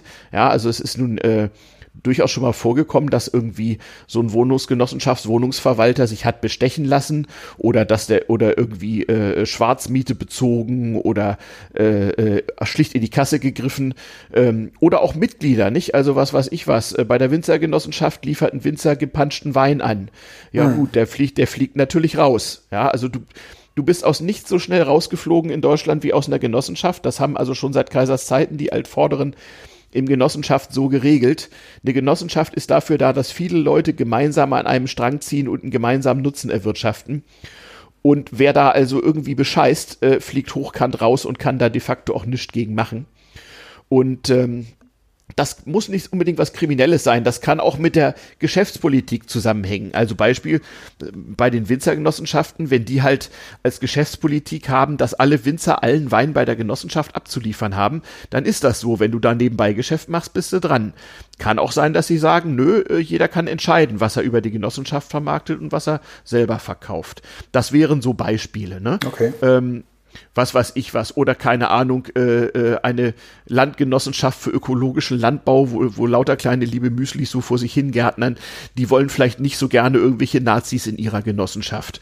Und das ist völlig okay, wenn die sich ne, äh, vielleicht nicht direkt eine Satzung, aber irgendwie so eine so eine so eine äh, äh ja Verfahrensordnung oder oder äh, meinetwegen auch gute Geschmacksordnung geben, mhm. wo drin steht, hier politischer Extremismus ist hier nicht willkommen und wenn dann einer zu viel rumnaht, dann wird ihm halt gesagt, hör mal auf damit und wenn nicht, dann geh mal weg hier. Ne? So, das ist völlig erlaubt, wie in jedem Verein auch. Okay. Na, dann gehen wir mal rüber zur, äh, zur Wehr Werkkooperative der Technikfreundin. Das ist ja oder soll ja eine äh, Genossenschaft speziell für digitale Arbeiterinnen sein. Ne? Mhm. Ähm, an welche äh, Gruppen oder an welche Berufsgruppen denkst du da, wenn du ähm, da an die möglichen Genossinnen denkst, die das dann sein könnten? Oder die es jetzt ja auch schon zum Teil sind? Ja, ja, oh ja. Also man muss vielleicht erklären, es ist, äh, es sind viele Wortspiele darin, die, die so aus der Nerd-Szene kommen. Also dieses Ganze ist ja eine Idee aus dem Umfeld des Chaos Computer Clubs, obwohl sie, obwohl es mit diesem wirtschaftlich nichts zu tun hat, auch nicht haben wird. Mhm. Ganz, ganz wichtig hier nochmal Disclaimer, ne? Der Chaos Computer Club betätigt sich nicht wirtschaftlich und erwartet von seinen Mitgliedern auch, dass sie wirtschaftliche Aktivitäten bitte mit diesem getrennt haben und sich dem Wettbewerb stellen. Da sind wir also ganz, ganz streng. Man muss jetzt nicht unbedingt der Ober, Ober, Super Hacker sein, um bei uns Mitglied sein zu können, aber man sollte schon überdurchschnittlich gut mit einem Computer umgehen können. Allein schon, man kriegt es ja immer wieder mit, nicht verantwortungsvoller Umgang mit persönlichen Daten oder in dem Fall sogar Geschäftsgeheimnissen setzt natürlich gewisse Grundkenntnisse voraus. Ähm, aber das kann man ja auch alles lernen und unter anderem wollen wir uns ja auch alle gegenseitig was beibringen, uns gegenseitig helfen. Also wir haben bei uns nicht, nicht, nicht bloß äh, äh, Hacker im wahrsten des Wortes oder IT-Sicherheitsexperten, die haben wir auch oder Programmierer, die haben wir viele, sondern wir haben äh, äh, auch durchaus Leute, die mit Computern Kunst und Schönheit erschaffen, wie das so im Chaos so heißt. Mhm. Äh, Leute, die mit Computern designen, Leute, die Spiele programmieren, aber vor allem haben wir eben Leute, die neben äh, sozusagen neben ihrem Hauptjob eine Nebentätigkeit in der Genossenschaft anstreben. Zum Beispiel so ein kleiner Podcaster wie ich. Also ich werde dann meinen Hörern sagen, passt mal auf, ich würde gern die oder die Reise zu dem und dem Objekt machen und eine damals TM-Folge machen. Könnt ihr mir da mal ein bisschen Zuschuss geben? Überweist doch mal der WTF-EG mit dem Stichwort damals TM ein paar Euro so. Und wenn dann von meinen, keine Ahnung, 7.000, 8.000 Hörern 500 Hörer mir jeder einen Euro überweisen, dann kann ich die die Reise machen. So. Ähm, und das Schöne ist, dass ich deswegen nicht extra ein Geschäftskonto haben muss und eine Steuererklärung machen und Pipa und Po. Und ähm, so geht es eben viele andere bei uns auch. Also äh, man muss nicht unbedingt so aus diesem Chaos- und Hacker-Dunstkreis sein, aber wir halten es natürlich am Anfang so ein bisschen in der Familie. Gerade wenn du so ein Unternehmen neu gründest, willst du ja auch so ein bisschen sozialen Zugriff auf die Leute haben. Also ich sag mal, entweder man ist selber Hacker oder man kennt einen oder man kennt einen, den, den einen kennt. Äh, bei uns ist es zum Beispiel so, wir haben einen Vorgründungsverein gegründet. Also wenn man heutzutage eine Genossenschaft gründet, muss man wissen, das kann man nicht so klein-klein machen mit, mit irgendwie zwei Mann und 200 Euro, sondern wir gründen jetzt mit mindestens 100 Mitgliedern und mindestens 50.000 Euro äh, äh, äh Genossenschaftsanteilen. Ähm, das ist so das Minimum. Das ist eine große Rechtsform. EG ist wie AG so und da hast du auch vom Gesetz her eine Menge Anforderungen. Und überhaupt, um, um überhaupt erstmal Geld einsammeln zu können, ohne dass wir dem Finanzamt erklären müssen, was denn das für Geld ist, haben wir, wie das in Deutschland so ist, uns erstmal in Dresden im Zentralwerk, so viel zum Thema Gründungsmythos, da mhm. sitzt, da, im Zentralwerk in Dresden ist auch das Hauptquartier des CCCD. D, ja, ähm, also da haben wir uns zu siebt getroffen und haben erstmal einen Verein gegründet, nämlich den Verein zur Erschließung neuer Betätigungsformen in der Informationstechnologie e.V., abgekürzt FEBIT. Das sind gleich zwei Wortspiele. Einmal gab es ja früher diese Messe CeBIT, weißt du noch, ne, mhm. so äh, Computermesse. Da haben wir gedacht, FEBIT statt CeBIT klingt lustig und dieses furchtbar lange Akronym äh, klingt auch so schön bürokratisch und wieder witzig und man kann es auch VEB IT abkürzen, also Volkseigener Betrieb Informationstechnik. Da haben wir also das, dieses ganze Genossen-Meme und so äh, gleich gleich mal so richtig schön verspielt. Da merkt man schon, Nerds sind Spielkälber. So auch mit WTF. Also ach ja, äh, der Febit und dieses ganze Projekt firmiert übrigens unter vebit.xyz im Internet. Na, ist auch so eine Spieldomain. Also febit.xyz, da gibt's Infos. Ähm, und äh, ja, dann haben wir überlegt, wie sollen wir denn wohl so heißen? Und dann haben wir überlegt, na ja, im Prinzip arbeiten wir hier zusammen und wir arbeiten im weitesten Sinne mit Technik. Und äh, weil Gendern in Firmen nicht geht, wir aber, wie, wir das ganze Chaos äh, so ein bisschen gender-aware ist und nicht nur Männlein, Weiblein, sondern auch noch alles, was es dar darüber hinaus und dazwischen noch gibt, irgendwie anspricht. Mhm. Wir aber jetzt auch nicht mit Sternen und Binnen-Doppelpunkten und whatnot, also das ist ja auch, kann man ja auch verschieden sehen, kann auch unpraktisch werden, haben wir gedacht, wir machen mal generisches Femininum. Mhm. Nach außen klingt das ja auch sehr schön, Werkkooperative der Technikfreundinnen, eingetragene Genossenschaft. Ähm, und, und daraus kann man, wenn man möchte, die Abkürzung WTF bilden. Wir haben auch schon die Domain wtf.coop, das kriegen nur Genossenschaften reserviert mhm. für uns. Ähm, und WTF, what the fuck, das ist auch wieder so ein äh, Hacker, so eine Hacker-Abkürzung. Was zum Teufel. Ja? Also das ist, sind Wortspiele hier. Es gab auch schon Leute, die meinten, ey, ich kann doch nicht WTF auf meine Rechnung schreiben. Dann ist die Antwort, nein, sollst du auch nicht. Du sollst natürlich schreiben, Werkkooperative der Technikfreundinnen EG. So als Qualitätsmerkmal, nicht wahr? Proud Member of, so. Ähm, ja, genau. Unser, äh, wir haben auch ein genossenschaftliches Emblem. Unser Logo sind äh, zwei gekreuzte Einhornköpfe, also nicht so Pferdeköpfe, wie man sie so vom Land von alten Fachwerkhäusern kennt. Das ist ein Symbol, was in der Genossenschaftsbewegung auf dem Lande früher sehr verbreitet war. Ja, genau da zum Beispiel. Ja, aber nicht nur. Und äh, das Einhorn hat ja in Nerdkreisen auch eine besondere Bedeutung. Und zwei gekreuzte Einhörner nicht wahr, sind also das Symbol der WTF-EG. Das finden wir lustig. Da gibt's auch gleich äh, äh T-Shirts und neuerdings sogar hier so Corona-Masken äh, in diesem Design, wenn man gerne möchte. Kann man sich auf Febit XYZ besorgen. Würde meine, ähm, würde meine fünfeinhalbjährige Tochter, glaube ich, auch sehr, sehr gut finden. Äh, ja, okay, da schreibe, ich mir, da schreibe ich dir das, da schreibe ich dir das gleich mal auf. Da musst du mir mal deine äh, auf dem üblichen kan auf unserem Streamer-Kanal hier mal deine äh, Adresse schicken. Ich habe nämlich noch welche, die muss ich aber dringend abgeben. Wir hatten so ein schönes Camp, wo wir gemeinsam gezeltet haben im Sommer, dafür brauchten wir die. Ich schicke dir eine für deine Tochter ähm, mit Einhorn, die sind Einheitsgröße, müssen wir mal gucken, wie das so passt. Ja, ja, die Einhornphase bei den Kindern. Ja, also wie gesagt, Ponys, Einhörner, andere sind ja auch, also der, der Spaß kommt nicht zu kurz, ja. Ähm, aber das Ding ist, es ist halt keine Kleinigkeit. Das mhm. ist so ein richtiges Unternehmen. Du brauchst ein richtiges Büro, du brauchst einen Office Manager, du brauchst einen Vorstand, einen Aufsichtsrat. Du, du musst vom Genossenschaftsverband, das ist also der Verein aller Genossenschaften in einer gewissen politischen Fläche, also ein oder mehrere Bundesländer, du brauchst eine Genehmigung, um überhaupt anfangen zu dürfen und ins Genossenschaftsregister eingetragen zu werden. Du wirst jedes Jahr geprüft von diesem Verband. Diese Prüfung allein kostet ein paar tausend Euro. Also es ist so richtig, ähm, ja, mit allem Zip und Zap und darauf gemacht, dass es ein größerer Verein ist. Und darum haben wir halt erstmal den, den kleinen EV-Verein gegründet, den VEBIT oder FEBIT, und haben da erstmal Geld eingesammelt, über 10.000 Euro von allen Mitgliedern. Mhm. 10.000 Euro kosten nämlich so an Gebühren, überhaupt eine Genossenschaft zu gründen. Okay. Ja, also das ist keine Kleinigkeit und ähm, ja, du brauchst auch qualifiziertes Leitungspersonal, also du brauchst in Vorstand und Aufsichtsrat auch mal Leute, die, so wie ich, Diplomkaufmann sind oder die Jurist sind oder so, ja, das äh, äh, möchte man schon haben, das muss man auch nachweisen. Also man kann das nicht wie eine kleine GmbH oder eine UG oder so mal eben so nebenbei gründen, sondern das ist schon ein richtiges Ding. Und äh, da sind wir gerade dabei. Also jetzt äh, hat gerade die sogenannte Zeichnungsrunde angefangen. Bis zum 31.10. müssen also die zukünftigen Mitglieder der WTF-EG hochfeierlich versprechen, nerdgerecht reicht eine E-Mail mit GPG-Signatur, dass sie Mitglied werden wollen und dass sie bereit sind, so und so viel 1000 oder so und so viel 100 Euro Genossenschaftsanteile zu zeichnen. Das kann man sich bei uns ein bisschen aussuchen. Also Sollbetrag sind 500 Euro im Durchschnitt. Wer ganz arm ist, da reicht zur Not auch ein Huni oder zwei oder 300. Und wer ein bisschen mehr Kohle hat, gerne ein Tausender und Maximalbetrag ist 10.000. Ähm, und auf die Weise hoffen wir, dass wir jetzt bis Monatsende äh, mindestens 100 Leute zusammenkriegen und mindestens 50k, besser ein bisschen mehr. Und das sieht im Moment auch ganz gut aus, hoffentlich. Also wenn ich das jetzt richtig verstanden habe, also man wird jetzt quasi erstmal Mitglied bei dieser Gründungs, äh, bei dem Gründungsverein. Genau. Äh, wenn man Mitglied dieses Gründungsvereins ist, äh, dann äh, kann ich zeichnen. Genau. Und kann halt mit Summe XY, wie es halt mein, meinem Geldbeutel entspricht, dann irgendwie reingehen.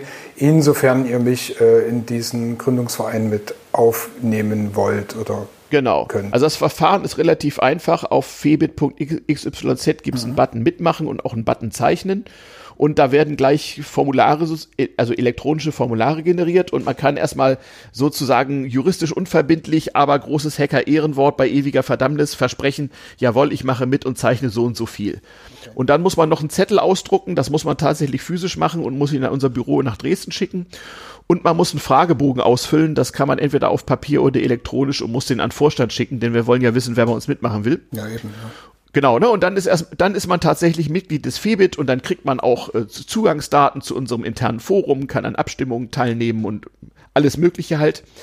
So schaffen wir halt eine gewisse Verbindlichkeit. Wir kommunizieren untereinander auch per Nickname, wie das bei Hackern so ist. Also mhm. nur ganz wenige Leute kennen die bürgerlichen Namen zum Nickname, geht ja auch keinen was an. Gibt ja auch Leute bei uns, wo die vielleicht gar nicht so gerne wollen, dass ihr jetzt hier Arbeitgeber weiß, dass sie nebenbei in der Genossenschaft irgendwas machen. Und das ist ja auch okay. Datenschutz geht alle an und bei uns besonders. Und ähm, ja, äh, äh, genau. Der, der weitere Schritt ist dann, oder inzwischen, wenn man Mitglied des VIBIT wird, dann halt äh, parallel, gibt man das Versprechen ab, am 2. Januar äh, Genossenschaftsanteile zu erwerben. Ja, ähm, und äh, wenn die Genossenschaft dann tatsächlich äh, Anfang Januar in den Büchern steht, dann äh, braucht man nicht mehr erst Mitglied des Vereins zu werden, sondern dann kann man auch direkt der Genossenschaft beitreten. Aber das nützt uns nichts. Wenn jetzt alle warten, dann wird es nichts. Also es müssen jetzt mindestens 100 Leute sagen, okay, ich mache jetzt schon mal mit. Wie funktioniert das? Genau. Hm? Also ich meine, das ist ja, du hast, hast du schon Zahlen, wie viele Leute jetzt direkt schon konkret dabei sind? Äh, ja, absolut. Wir haben sogar auf unserer Webseite äh, so einen Fortschrittsbutton irgendwo, ähm, wo man sehen kann, wie viele Leute und wie viel Kapital schon gezeichnet ist. Ähm, ich glaube, wir haben unsere Ziele jetzt zu einem Viertel erreicht und haben 30. September, also wir haben jetzt einen Monat Zeit. Das äh, wird ja wohl hoffentlich funktionieren. Das Ding ist halt immer, die Leute haben ja auch noch was anderes zu tun. Wir müssen einfach die Leute darauf aufmerksam machen. Und das Gute ist ja auch, die Leute müssen die Kohle ja nicht jetzt sofort auf den Tisch legen, sondern wenn man einen Genossenschaftsanteil zeichnet, dann heißt das erstmal, ich werde innerhalb einer bestimmten Frist diesen Anteil auch einzahlen. Und äh, in unserem Fall ist das das gesamte nächste Jahr. Das heißt, im Laufe des nächsten Jahres, sagen wir mal, ähm, du bist äh, ein ganz normaler Nerd, hast irgendwo einen Angestelltenposten und jetzt keine riesen Reichtümer und zeichnest jetzt 500 Euro Anteil, dann heißt das, dass du sagen kannst, hier liebe WTF, buch den mal in 10 bequemen Raten a 50 Euro bei mir ab oder so. Das kann man ruhig machen. Aber wir brauchen halt jetzt das feierliche Versprechen, sonst geht's nicht, denn so eine Genossenschaftsgründung auch wenn das offiziell mit Versammlung und Wahlen und so weiter läuft, ist ein abgekartetes Spiel. Das heißt, du musst beim, bei der Gründung musst du einmal beim Genossenschaftsverband im Voraus sagen, das sind unsere Mitglieder, das sind unsere, äh, ist, ist unser Kapitalversprechen, ähm, das, das ist unser Vorstand, das ist unser Aufsichtsrat, das ist unser Büro und unser Office Manager oder Geschäftsführer oder, oder Sekretär oder Sekretärin, wie immer man es nennt. Ähm, und äh, äh, ja, bei euch Verband wollen wir gerne Mitglied werden und ihr dürft uns jedes Jahr prüfen. Dafür muss man auch wieder ordentlich Beitrag zahlen. Und dann prüfen die Herrenprüfer halt. Ne? Das sind also von, vom Staat bestellte, mit, mit Wirtschaftsprüferqualifikation versehene würdige Herrschaften, die dann das Ganze unter die Lupe nehmen. Das heißt, man muss da auch so Fragebögen ausfüllen, Businessplan, Liquiditätsplan, kaufmännische Leitung. Naja, was eben so ist, wenn man so Unternehmen gründet. Ne? Okay die, die, also das Geld an sich, ist das dann wie, also wenn ihr könnt ihr keine eigene Bank gründen in dem Sinne. Äh, mit welchen Banken arbeitet ihr da zusammen? Also im Moment, der, der äh, als guter, äh, als gutes genossenschaftliches Projekt hat der hat der Febit e.V. ein Konto bei der GLS Bank. Mhm. Aber ähm, ähm, in der Tat sprichst du einen wichtigen Punkt an, auch wenn es hier ja um, darum geht, ähm, äh, sich gegenseitig auch finanziell weiterzuhelfen, äh, werden wir natürlich einen Teufel tun, auch nur in die Nähe einer Finanzdienstleistung zu geraten, denn äh, äh, dann ist man juristisch also in Gottes Hand und äh, dann braucht man erstmal ein ganzes Zimmer voller Bankjuristen sozusagen. Mhm. Das machen wir natürlich nicht. Das ist auch gar nicht nötig. Also diese Anteile dienen ja dafür, Eigenkapital zur Verfügung zu stellen, so wie das Stammkapital bei der GmbH oder so. Ich hatte es ja schon erklärt. Ähm, und äh, äh, so wie bei der Aktiengesellschaft halt die Wirtschaftsprüfer kommen, ne, so von EY oder so, so kommt da halt bei uns der Genossenschaftsverband und, und prüft die Bücher. Das ist ja auch nötig, weil das einzelne Member kriegt ja gar nicht so viel mit. Ja, die Member machen ihre Dinge über die Genossenschaft, die sagen Vorstand, ich habe das und das vor, darf ich das machen? Vorstand sagt, ja, liebes Mitglied, kannst du machen. Dann rufe ich zum Beispiel zu Spenden für meinen Podcast auf und die Kohle landet in der Genossenschaft. Wie sie dann wieder rauskommt, ist eine andere Frage. Ne? Man kann in der Genossenschaft angestellt sein. Bei uns werden sicherlich viele Leute einfach mit einem Minijob angestellt sein. Ist klar, ne? Wenn ich irgendwie neben, ja, das ist das, das ist das Billigste. Nö, es gibt auch welche, die sind kleine Freiberuflerlein ähm, und die sagen, wisst ihr was, ich kann eigentlich mein kleines Geschäftchen auch abmelden und mich von der Genossenschaft anstellen lassen. Äh, guck mal, wenn du so ganz kleiner Hacker bist und irgendwie, keine Ahnung, 40.000 im Jahr einnimmst, ähm, da bleibt dann ja auch nicht so sehr viel mehr über ähm, und mit der Rente hast du auch noch ein Problem. Da kannst du das Ganze auch über die Genossenschaft machen und kannst dir da irgendwie 2000 netto auszahlen lassen und bist wesentlich anständig versichert. Ne? Also so, so Leute werden wir auch haben. Äh, natürlich hat man dann einen Arbeitgeber, nämlich die Genossenschaft und einen Vorstand, der im Prinzip Chef ist, aber Chef mehr so im wirtschaftlichen Sinne. Ne? Das Fachliche muss man schon selber mitbringen, aber klar, man kann und soll sich dann auch mit anderen zusammentun. Wir haben auch Leute, die überlegen sich, Mensch, dann muss ich hier nicht mehr so alleine rumwuseln. Jetzt kann ich auch mal größere Aufträge irgendwie pitchen und kann sagen, hier, ich äh, habe hier noch drei andere Hacker dabei und äh, wir könnten ja, äh, was weiß ich was, äh, diesen, diesen neuen Service in ihrem Unternehmen mal gemeinsam implementieren oder so. Also wir treten da dann schon so richtig am Markt auf. Und mit einer EG bist du ja auch gleich ein bisschen kreditwürdiger als als kleines Freiberuflerlein. Ne? Genau, wie könnte das dann zum Beispiel funktionieren? Also angenommen, ich brauche äh, eine Finanzierung für also eine Vorfinanzierung für ein Projekt ähm, mhm. und kann das jetzt selbst nicht stemmen, bin aber Mitglied bei euch, mhm. könnte ich dann sozusagen Mittel versuchen über euch zu beantragen, dass ich ja. dann sagen kann, also ich brauche jetzt, ich muss jetzt hier, keine Ahnung, äh, ich kann jetzt nur aus der, aus der medialen Ecke sprechen, aber halt irgendwie ein größeres so, ja. Portal machen mit irgendwie ja. einem, einem, einem, guten Projekt, was sich irgendwie um Gesellschaft, Öffentlichkeitsrechte und, und, und, und, mhm. und sowas halt dreht. Ähm, muss aber mhm. vorproduziert werden, kann man dann später vielleicht einen Fernsehsender irgendwie rechtlich verticken mhm. oder wie auch immer genau. machen, genau. dass ihr das quasi vorfinanziert. Oder mit ja, ja. vorfinanziert. Ja, wir würden zumindest den Rahmen für die Finanzierung bieten. Also normalerweise, mal angenommen, du willst, du willst ein aktivistisches Videoportal eröffnen mhm. und suchst, suchst Mitstreiter und willst Geld einsammeln und äh, du brauchst für die, für, für die ganze Aktion 20.000 Euro, sagen wir mal. Und sagst, hier, pass auf, ich habe aber nur 5, 15 müsste ich irgendwie crowdfunden. Dann würde, wenn du bei uns Member bist, würde unsere Genossenschaft ähm, äh, die interne Crowdfunding-Plattform anwerfen und, und ein bisschen die Werbetrommel rühren und wir sagen, hier, der Lutz hat hier folgendes Projekt und sucht noch Leute, die ihm technisch ein bisschen helfen können. Also du kannst dann da auch Arbeitskraft sozusagen äh, äh dir zusammensammeln. Und außerdem brauche ich 15k. Okay, hier ist unsere interne Plattform, hier sind die Zugangsdaten, wer pitcht wie viel. Und dann kannst du gucken, ob du da unter den Mitgliedern, aber auch unter Außenstehenden, die äh, bestimmte Bedingungen erfüllen, die 15k zusammengeplätscht kriegst oder nicht. Und wenn das so ist, dann könnte die Genossenschaft äh, als Anbieter nach außen auftreten, ne, falls du mal abgemahnt wirst und ähnliches. Die könnte die ganzen Gelder vereinnahmen, die ganzen Rechnungen bezahlen. Und wenn da in Zukunft dann auch ein Umsatz herrscht, können sie auch die Leute, die dieses Portal betreiben, dann gleich noch anstellen. Im Prinzip sind wir also sozusagen ein Unternehmen, was du als Mitglied für deinen wirtschaftlichen Zweck benutzen kannst. Natürlich ist das nicht umsonst. Also wenn äh, das ganze Projekt 20k selber braucht, dann sagt der Vorstand möglicherweise, pass mal auf, das ist aber auch ein ganz schöner Hessel hier und wirtschaftliches Risiko und pipapo, ähm, sa sammel mal 22 ein. 2000 Euro sind so, sind so unsere Genossenschaftsinternsteuer, mhm. äh, damit wir auch unsere Adminkosten decken. Das musst du halt vorher mit dem Vorstand absprechen. Oder wenn du, äh, sagen wir mal, dann dieses Portal erfolgreich betreibst und da kommen jeden Monat 5000 Euro rum, über welche Bezahlplattform auch immer, die Genossenschaft wird dann auch sehen müssen, dass sie sich Kreditkartenlizenzen und PayPal, Business und whatnot alles besorgt.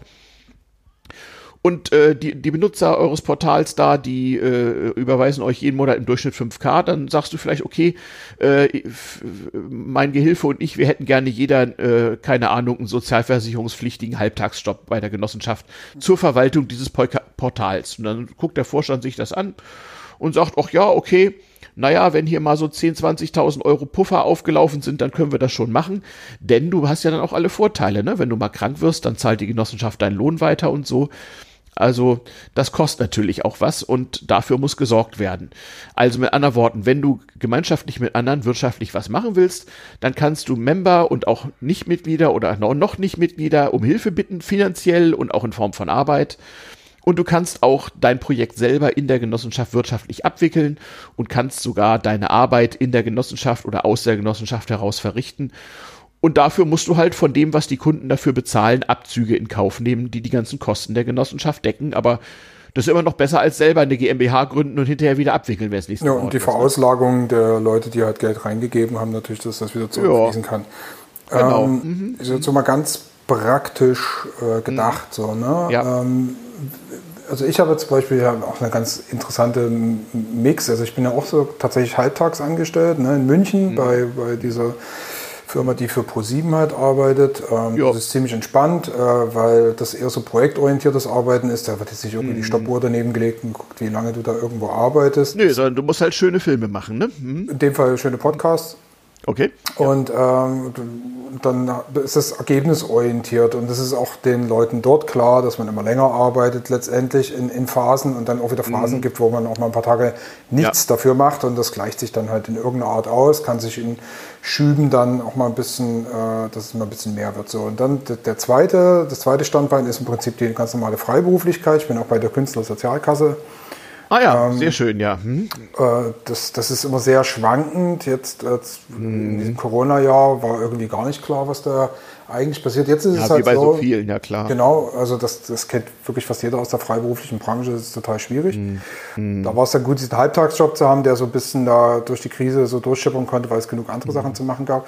Aber jetzt als Freiberufler ist es natürlich so, dass das eben extrem Schwankungen unterworfen ist. Und ich finde es gar nicht so uninteressant, weil das ist natürlich, ich habe, ich leiste mir natürlich jetzt auch eine, eine Steuerberaterin, ne? also die mhm. jede, jedes Vierteljahr dann meine, meine entsprechenden Abrechnungen macht und dann ähm, noch von, von Vorgängerjahren nochmal guckt, was ist denn da eigentlich noch los. Also dass man einfach, ähm, das sind ja Kosten, die ganz normal aufgeworfen werden. Also diese, diese Steuerberatungskosten, das ist, je nachdem wie viel da zu tun ist, bewegt sich das im Vierteljahr so um die 200 Euro rum. Mhm. Und da bezahlt man natürlich ganz normal seine Steuern. Ich habe auch eine beschissene, Entschuldigung, äh, eine schlechte mhm. Lohnsteuerklasse, äh, weil ich nicht verheiratet bin. Mhm. Äh, das ist halt eben auch immer so ein Ding. Also man kommt, mhm. äh, kommt dann schon einiges zusammen von dem, was man als Freiberufler einnimmt, was man am Ende ja eigentlich irgendwo hinwirft und äh, es bleibt nicht viel davon übrig.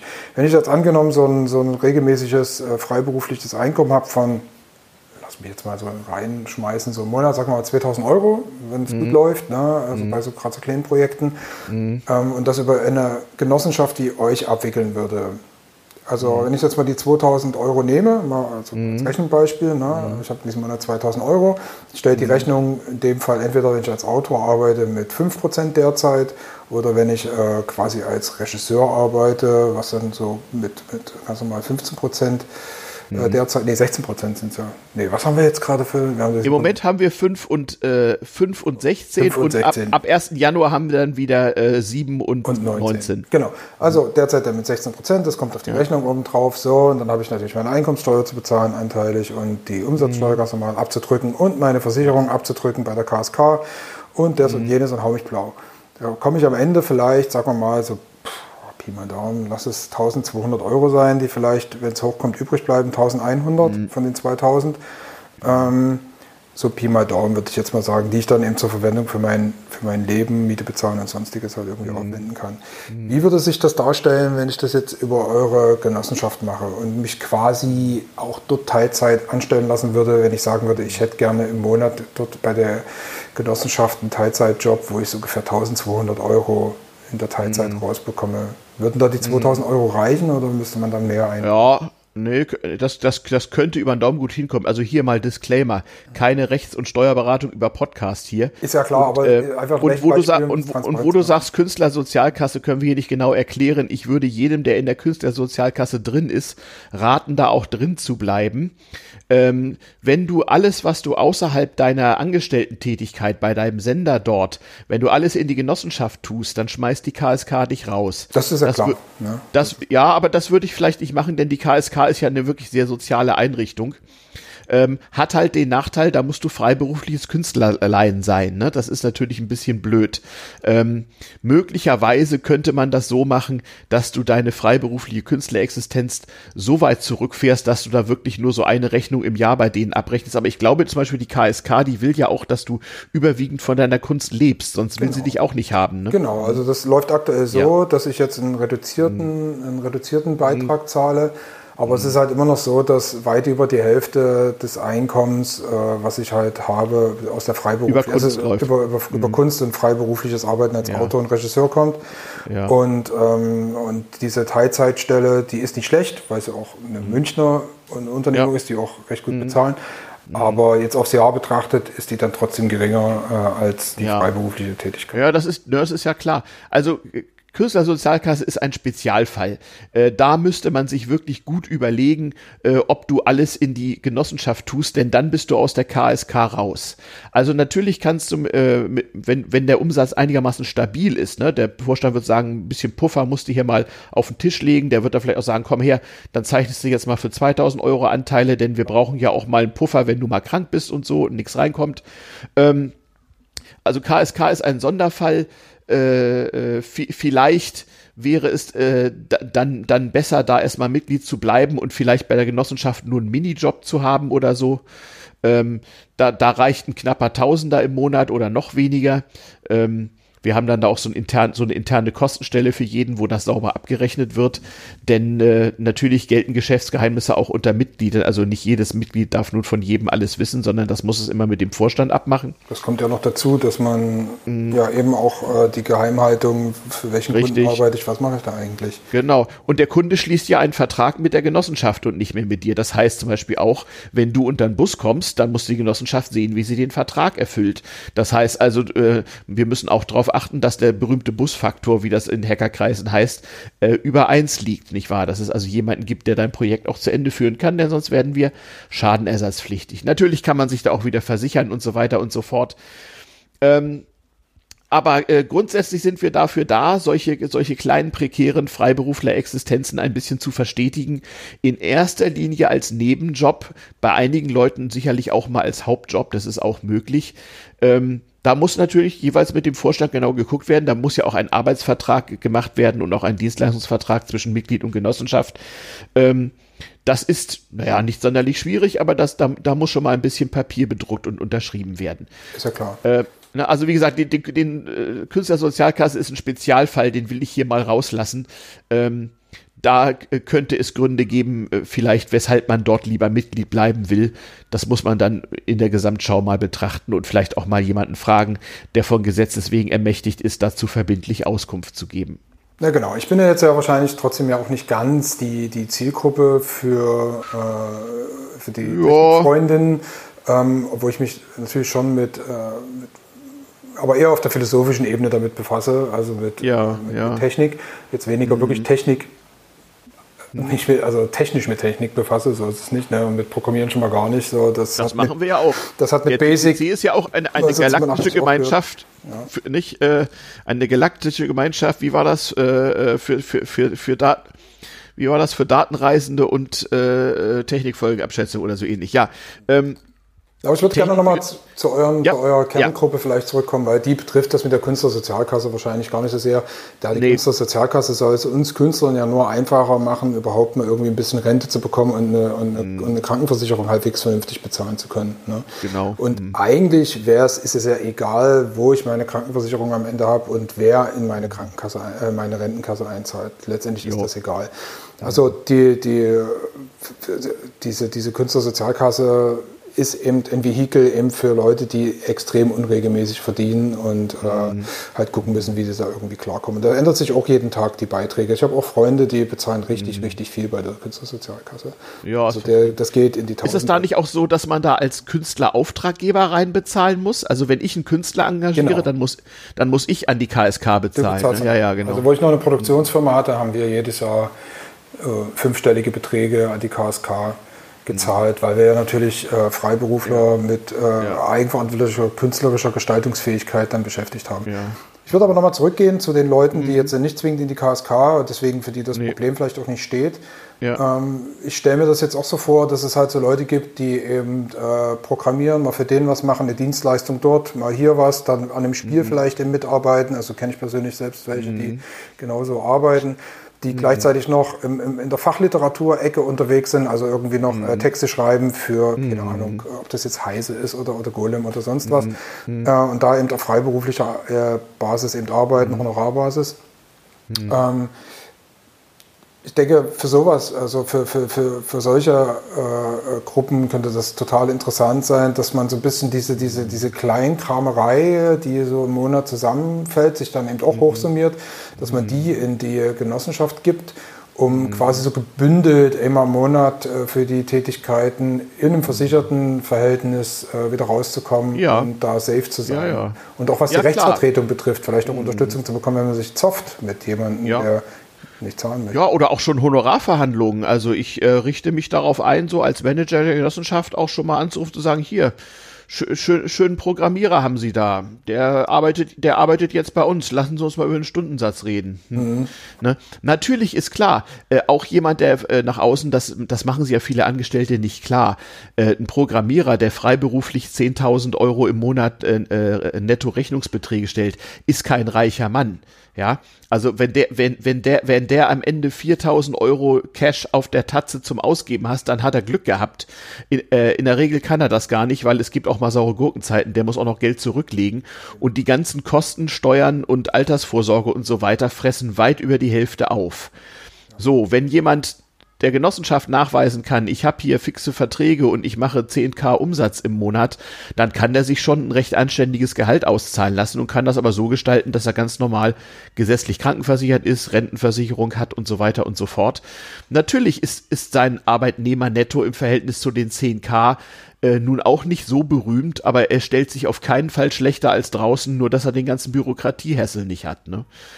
Das muss man sich halt immer überlegen, was, was günstiger ist. Ja, und da kann und der Lohnsteuerausgleich wahrscheinlich so sich noch ein richtig, bisschen ziehen nach hinten Richtig. Raus, ne? Naja, und, und eben, und man darf das auch nicht vergessen, dann hat man einen Arbeitgeber und da hat man Lohnfortzahlung im Krankheitsfall und dann hat man vielleicht einen Dienstwagen und wenn man einen neuen Laptop braucht, dann kommt der vom Arbeitgeber. Das sind ja alles so Kleinigkeiten, die da eine Rolle spielen, weshalb das gar nicht so viel schlechter ist. Ne? Grundsatz ist ja beim Freiberufler so, die, die, Hälfte vom Umsatz ist deine, der Rest gehört dem Staat, so mehr oder weniger, ja. Ähm, und so, äh, und diese wirtschaftlichen Grundverhältnisse können wir jetzt nicht groß ändern. Aber richtig attraktiv ist zum Beispiel, wenn, wenn jemand äh, nebenbei so ein Tausender im Monat einzieht, das ist die interessante Größenklasse oder etwas weniger. Der kann sich nämlich bei der, bei der Genossenschaft einen Minijob besorgen, der ist super gut steuerbegünstigt, solange wir ihn noch haben, toi toi toi, ja und äh, äh, kann sich von der Genossenschaft seine Hardware sponsern lassen und sonst noch was. Und wenn der pro Monat ein Tausender einzahlt, also 12.000 im Jahr, dann kriegt der, wenn man es richtig anstellt, so an die 8.000 Euro versteuert und legal wieder raus. Das ist mal geil. Das kannst du als Freiberufler ja mal versuchen. Ne? Und das würde wahrscheinlich auch dem Einheit gebieten, dass in so, innerhalb so einer Genossenschaft so eine Art Klassengesellschaft wiederum entsteht. Also von Leuten, die ganz, ganz wenig einzahlen können, weil sie halt ja prekär sind und äh, welchen die ganz, ganz viel einzahlen können und quasi äh, nur die, die Vorteile rausziehen. Aber wie ist denn das so ein bisschen mit der äh, mit der genossenschaftlichen Solidarität? Genau, das, das, das, mhm. weil das ist ja eigentlich auch so ein Punkt. Also es gibt natürlich verschiedene Modelle, wie man irgendwie sein Freiberuflergeld äh, irgendwie so anlegen kann, dass, dass man irgendwie genug davon irgendwie wieder rausbekommen mag. Aber die ja, Solidarität, das ist ja genau das, wie kann ich auch einstehen für andere, wie können die das mhm. abfedern? Genau.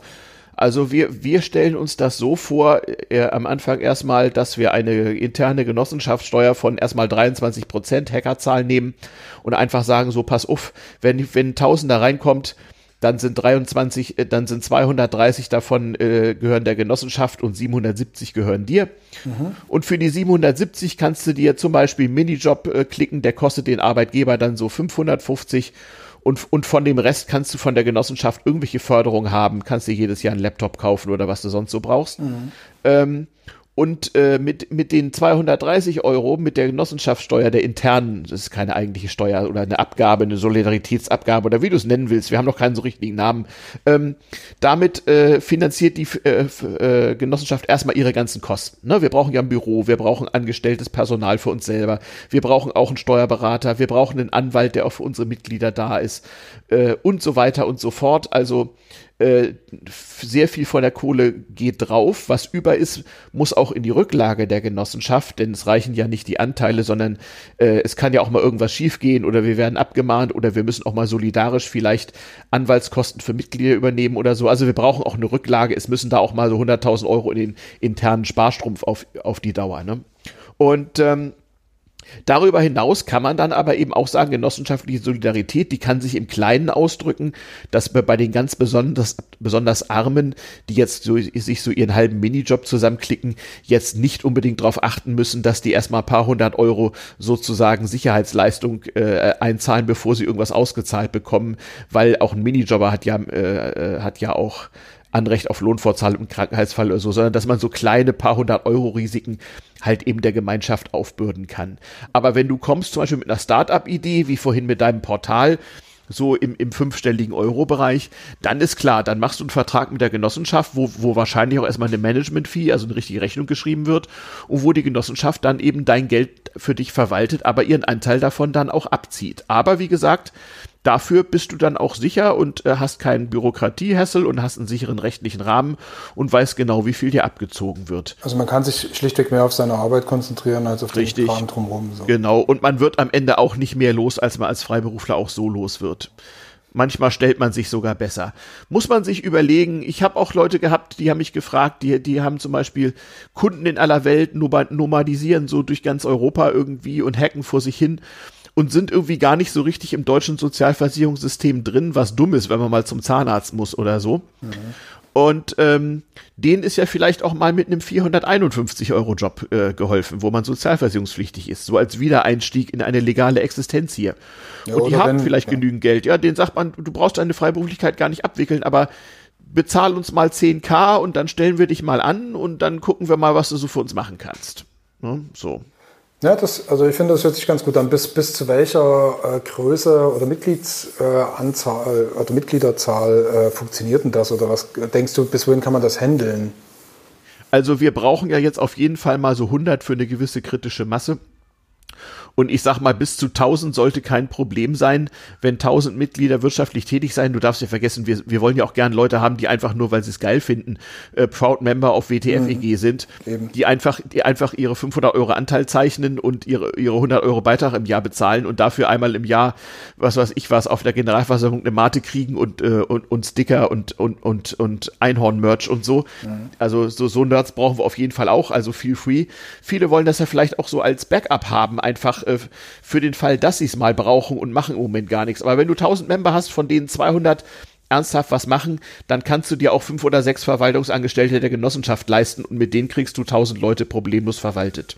Also, äh, und danach, okay, dann brauchst du richtig Gremien. Also, wenn, wenn es so viel werden, dass keiner mehr äh, so alle kennen kann oder dass man auch nicht mehr einteilen kann, dann musst du, oder vielleicht auch eine Mitgliederversammlung einfach zu groß wäre, dann musst du vielleicht anfangen, so ein Mitgliederparlament zu bilden und dann brauchst du auch arbeitende Aufsichtsräte und bezahlte Vorstände und so. Aber äh, erstmal mit 100 und auch mit 200 Membern geht das alles weitgehend ehrenamtlich mit Aufwandsentschädigung und die Genossenschaft hat so einen Angestellten, der das Office managt. Ne?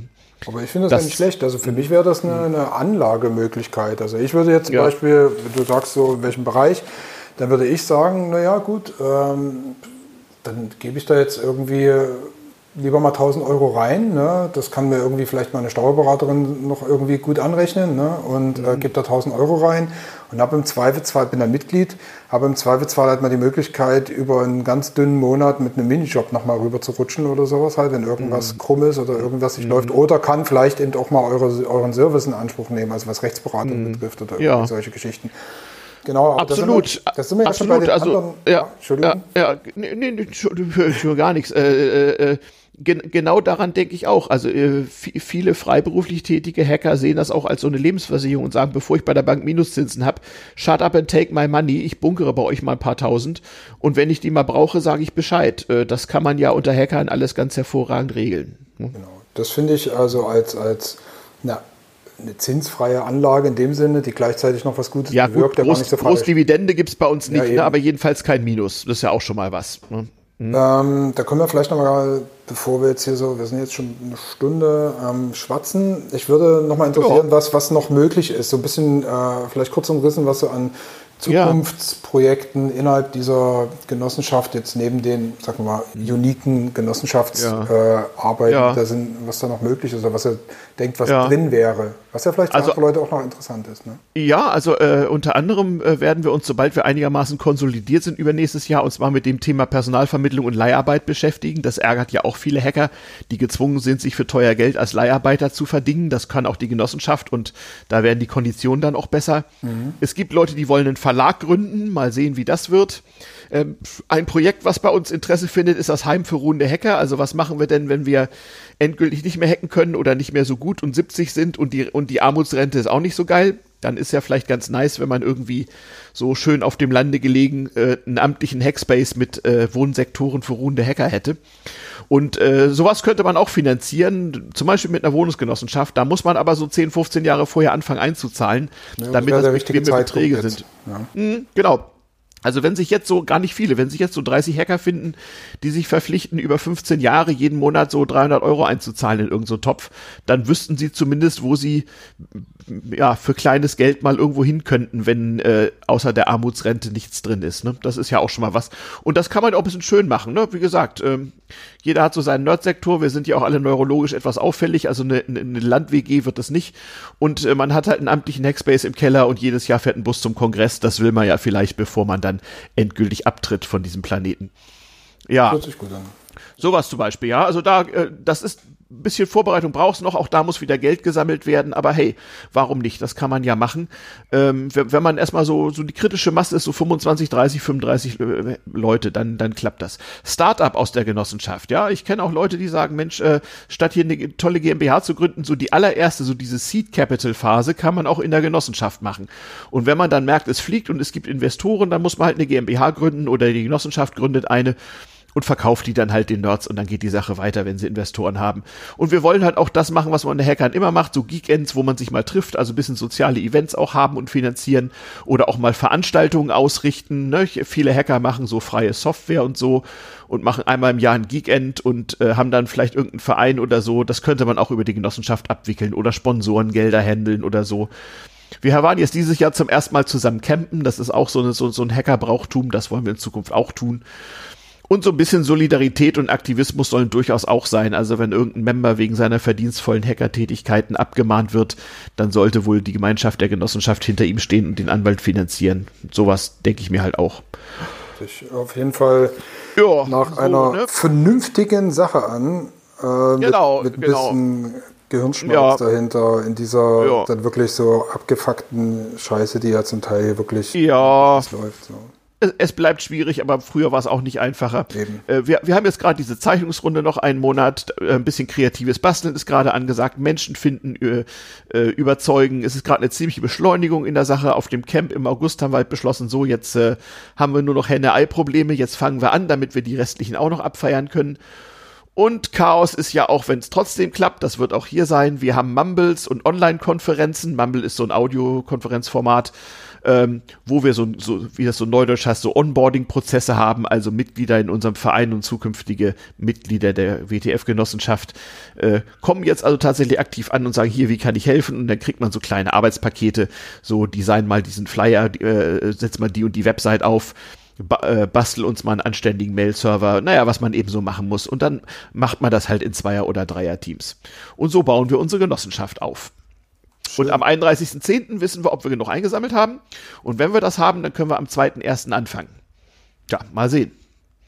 Habt ihr, schon, schon habt ihr schon eine Base, wo, von wo aus ihr, Ja, äh ja, ja, also auf, auf Febit XYZ gibt es irgendwo Fortschrittsbalken, ähm, wo drin steht, wie viel von 50k und wie viel von 100 Membern schon erfüllt sind. Nee, das, das meinte ich jetzt gar nicht, sondern tatsächlich eine, eine physischen, physischen Ort, äh, von wo aus ihr arbeitet, das ist alles noch quasi. Ach so, also im äh, Moment haben wir. Sich im Moment haben wir einen eingetragenen Verein äh, und wir haben einen Briefkasten am Zentralwerk in Dresden. Genau. Ähm, aber äh, äh, ja, das ist natürlich auch einer der Punkte. Sobald am 31.10. oder vielleicht etwas früher klar ist, jawohl, wir werden anfangen, muss ich wohl dringend mal äh, ein Office mieten irgendwie und eine Office Managerin irgendwie äh, finden und äh, anstellen. Und äh, ja, ach ja, das ist auch noch interessant. Die Genossenschaft wird juristisch ihren Sitz in der Freien und Hansestadt Hamburg nehmen, haben wir beschlossen. Ähm, aus Gründen. Ähm, Genau, also ne, äh, Hacker und Konsorten aus Hamburg, wir brauchen irgendwie günstig äh, Office Space, sehr sehr wenig, aber vor allem für ein paar Dinge so einen soliden Briefkasten und so in Höhe eines halben Minijobs paar Stunden die Woche einen Office Manager. Also wenn ihr wen kennt, äh, dann nicht äh, schick, schickt uns eine Mail Vorstand at xyz. Jo. Ja. Das Uff. Mann, oh Mann, oh Mann, Lutz, das ist ja furchtbar. Wir sind ja schon wieder anderthalb Stunden am Quatschen hier.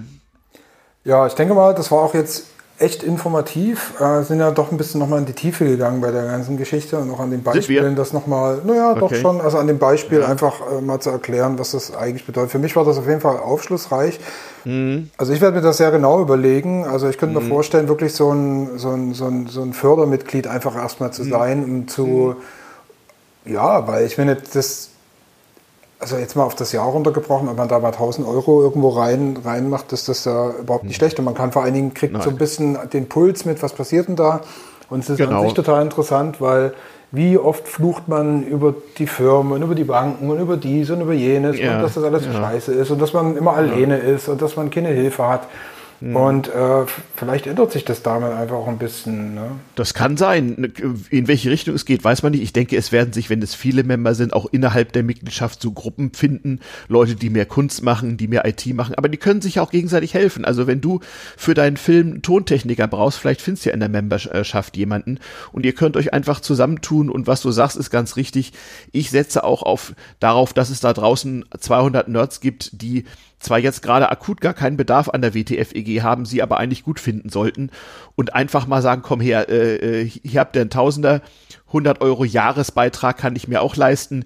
Dafür kriege ich einen Zugang zu, zu eu eurem Infoforum und kann einfach mal ähm, äh, mich mit Leuten connecten so und wenn irgendwas ist, kann ich euch was fragen. Das ist doch erstmal ganz geil und wenn mir nebenbei mal einer eine Rechnung schreiben soll, dann geht das über die Genossenschaft auch. Also man muss nicht unbedingt der große Haxor sein und hier Tausende von Euro Umsatz machen.